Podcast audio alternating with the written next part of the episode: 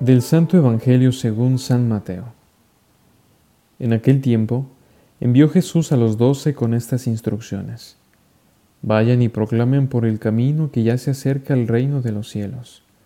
Curen a los leprosos y demás enfermos, resuciten a los muertos y echen fuera a los demonios. Gratuitamente han recibido este poder, ejérzanlo pues gratuitamente. No lleven con ustedes en su cinturón monedas de oro, de plata o de cobre. No lleven morral para el camino, ni dos túnicas, ni sandalias, ni bordón, porque el trabajador tiene derecho a su sustento. Cuando entren en una ciudad o en un pueblo, pregunten por alguien respetable y hospédense en su casa hasta que se vayan. Al entrar, saluden así, que haya paz en esta casa. Y si aquella casa es digna, la paz de ustedes reinará en ella. Si no es digna, el saludo de paz de ustedes no les aprovechará. Y si no lo reciben o no escuchan sus palabras, al salir de aquella casa o de aquella ciudad, sacúdanse el polvo de los pies. Yo les aseguro que el, que el día del juicio, Sodoma y Gomorra serán tratadas con menos rigor que esa ciudad. Las palabras de Jesús hace más de dos mil años siguen siendo tan actuales como entonces, ya que vivimos igualmente en un mundo necesitado de testigos de Dios, que buscan desesperadamente dónde está la verdad y el amor.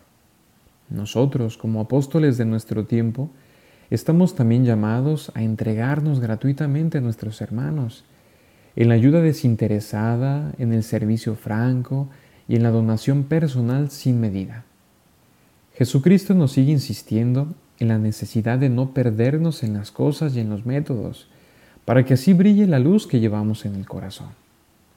Nos previene contra el peligro de no alumbrar en este mundo por estar muy distraídos con nosotros mismos.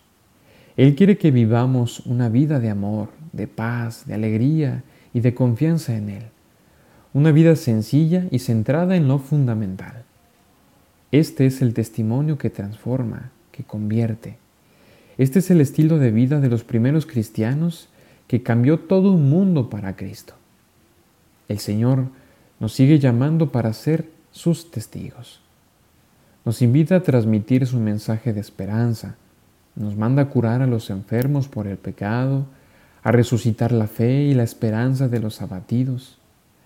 Quizá muchos de nosotros no tengamos la formación, suficiente para ir de casa en casa o para dar grandes discursos en las plazas, pero podemos comenzar teniendo un corazón que se desborda en amor por servir. Señor, hemos de esforzarnos por ser fieles, por vivir con coherencia nuestro cristianismo, por hacer auténticos testigos de tu resurrección, como los grandes campeones de la fe, tus santos.